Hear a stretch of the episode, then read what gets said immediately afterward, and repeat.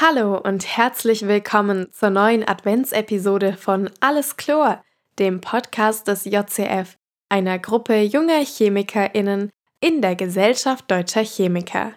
Dieses Mal geht es um Christbaumkugeln und Weihnachtsbaumschmuck. Viel Spaß!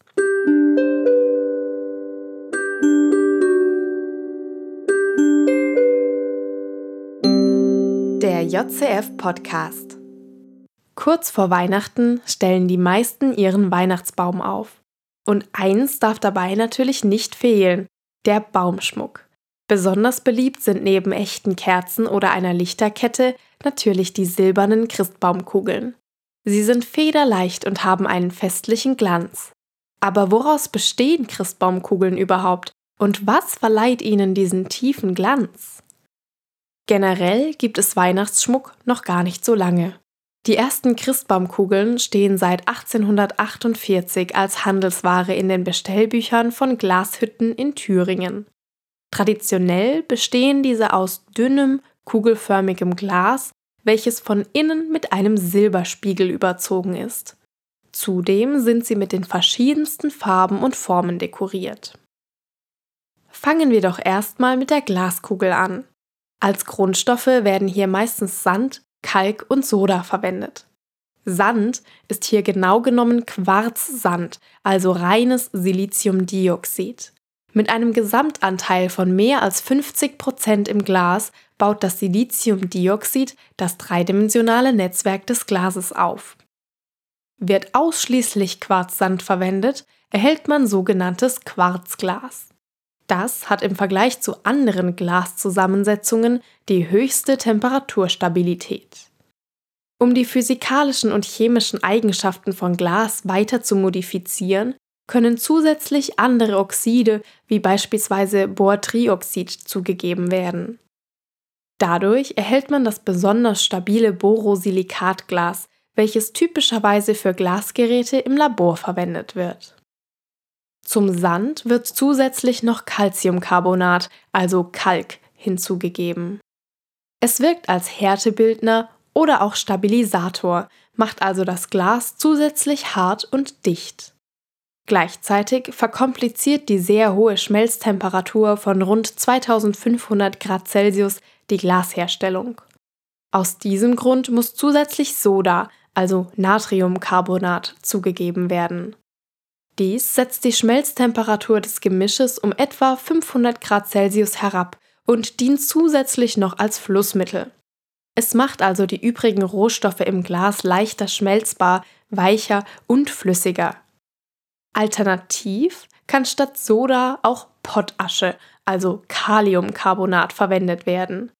Der Kaliumanteil der Pottasche verleiht dem Glas zusätzlichen Glanz und setzt die Schmelztemperatur ähnlich stark ab.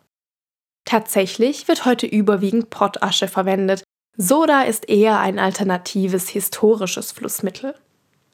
Mit Hilfe von diesen drei Grundstoffen, Sand, Kalk und Soda bzw. Pottasche, kann eine einfache Glaskugel hergestellt werden. Dazu werden die drei Komponenten vermahlen, gemischt und anschließend geschmolzen. Aus der Schmelze werden dann Glasrohlinge geformt, welche zu den uns bekannten Christbaumkugeln geblasen werden. Soweit, so gut. Bleibt die Frage, warum diese Kugeln nun bunt werden. Dafür kann man sie natürlich bemalen oder beschichten und man kann auch ganz einfach die Farbe des Glases selbst verändern.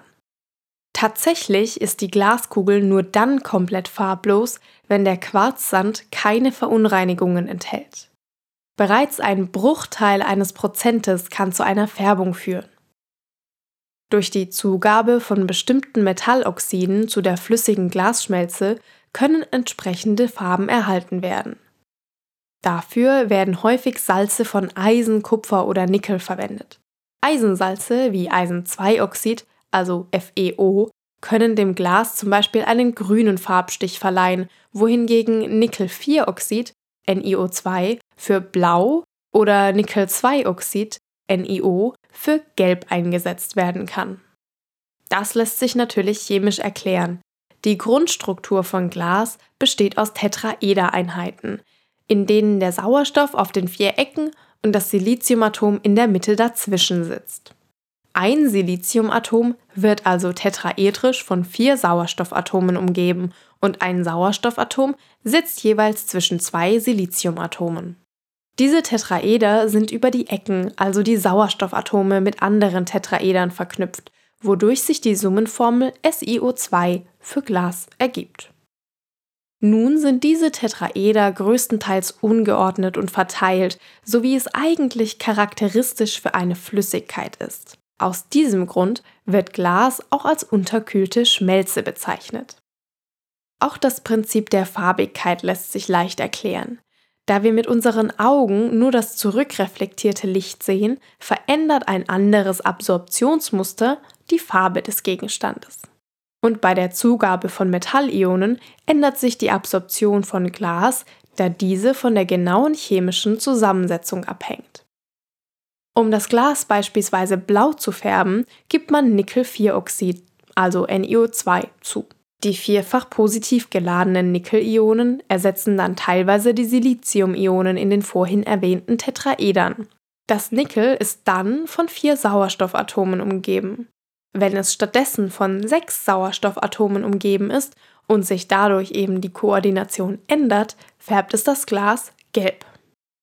Je mehr solcher Positionen mit veränderter Absorption auftreten, umso intensiver wird die Absorption in dem jeweiligen Farbbereich. Dadurch wird gleichzeitig die gesehene Farbe intensiver. Bei einer Zugabe von mehr Metallionen als einem Bruchteil eines Prozentes kann die Farbe des Glases bereits so intensiv wirken, dass es für uns schwarz aussieht, also alle Farben des Lichts ausreichend stark absorbiert. Zusätzlich gibt es auch die kolloidale Färbung von Gläsern. Dabei werden einfach kleine Kolloide, also winzige Zusammenschlüsse von Metallatomen, zu der Glasschmelze hinzugegeben. Diese gehen keine chemischen Bindungen mit den anderen Glasrohstoffen ein, sondern werden als kleine Körnchen von dem amorphen Glas umschlossen. Der Prozess ist vergleichbar damit, dass man pulvrige Lebensmittelfarbe in einen Teig gibt. Bei der Zugabe von kolloidalem Gold zu Glas färbt sich das Glas zum Beispiel leuchtend rot wie ein Rubin. Diese einzigartige Färbung entsteht dann durch die Streuung des auftreffenden Lichtes an den kolloidalen Goldteilchen. Jetzt ist das Glas schön bunt und immer noch transparent. Wie kommt denn nun die schöne glänzende Schicht in das Innere der Glaskugel? Die glänzende Schicht, die die Kugel so festlich aussehen lässt, ist ein hauchdünner Silberspiegel. Die Silberspiegelprobe kennt man vielleicht noch aus der Schule oder aus dem Praktikum. Silbernitrat wird beispielsweise mit Zucker reduziert und ein Silberspiegel bleibt im Reagenzglas zurück. Früher wurde statt Silber übrigens oft gesundheitsschädigendes Zinn oder Blei verwendet, aber keine Sorge, inzwischen wird die Reaktion nur noch mit echtem Silber durchgeführt. Wie kommt denn jetzt das feste Silber ins Innere der Glaskugel? Man kann ja schlecht einen Silberbarren in die Kugel packen. Dazu wird natürlich auch eine chemische Reaktion genutzt, nämlich eine sogenannte Redoxreaktion. Das ist ein Reaktionstyp, bei dem Elektronen von einem Atom zu einem anderen Atom gegeben werden und sich dadurch die jeweiligen Oxidationszahlen ändern. Das Silber wird in Form einer wässrigen Silbernitratlösung, also in Form von Silberionen, in die Kugel gebracht. Dazu wird dann Traubenzucker, also Glucose, gegeben und Ammoniak beigesetzt. Durch Erhitzen des Reaktionsgemisches setzt sich ein Silberspiegel an der Innenwand der Kugel ab. Die Silber-1-Ionen nehmen je ein Elektron von der Glucose auf und werden so zu elementarem Silber reduziert. Die Glucose wird dementsprechend oxidiert, weil sie das Elektron abgibt. Diese Reaktion ist übrigens eine Gleichgewichtsreaktion. Aus diesem Grund muss auch der Ammoniak als Base zugegeben werden, denn dadurch wird das chemische Gleichgewicht der Reaktion so verschoben, dass der Silberspiegel bestehen bleibt. Durch die Base wird die Gluconsäure nämlich deprotoniert und so aus dem Gleichgewicht gezogen. Übrigens wird diese Reaktion nicht nur an Weihnachten relevant. Tatsächlich werden auch Spiegel auf diese Art hergestellt. So ist die Glaskugel nun richtig festlich geworden. Mit ihrem silbernen Glanz und der tollen Farbe macht sie schon was her. Und vielleicht seid ihr ja beim diesjährigen Baumschmücken noch mehr von ihrer Schönheit fasziniert. Besonders jetzt, wo ihr wisst, wie viel Chemie drinsteckt. Bis zum nächsten Adventssonntag ist hoffentlich alles Chlor.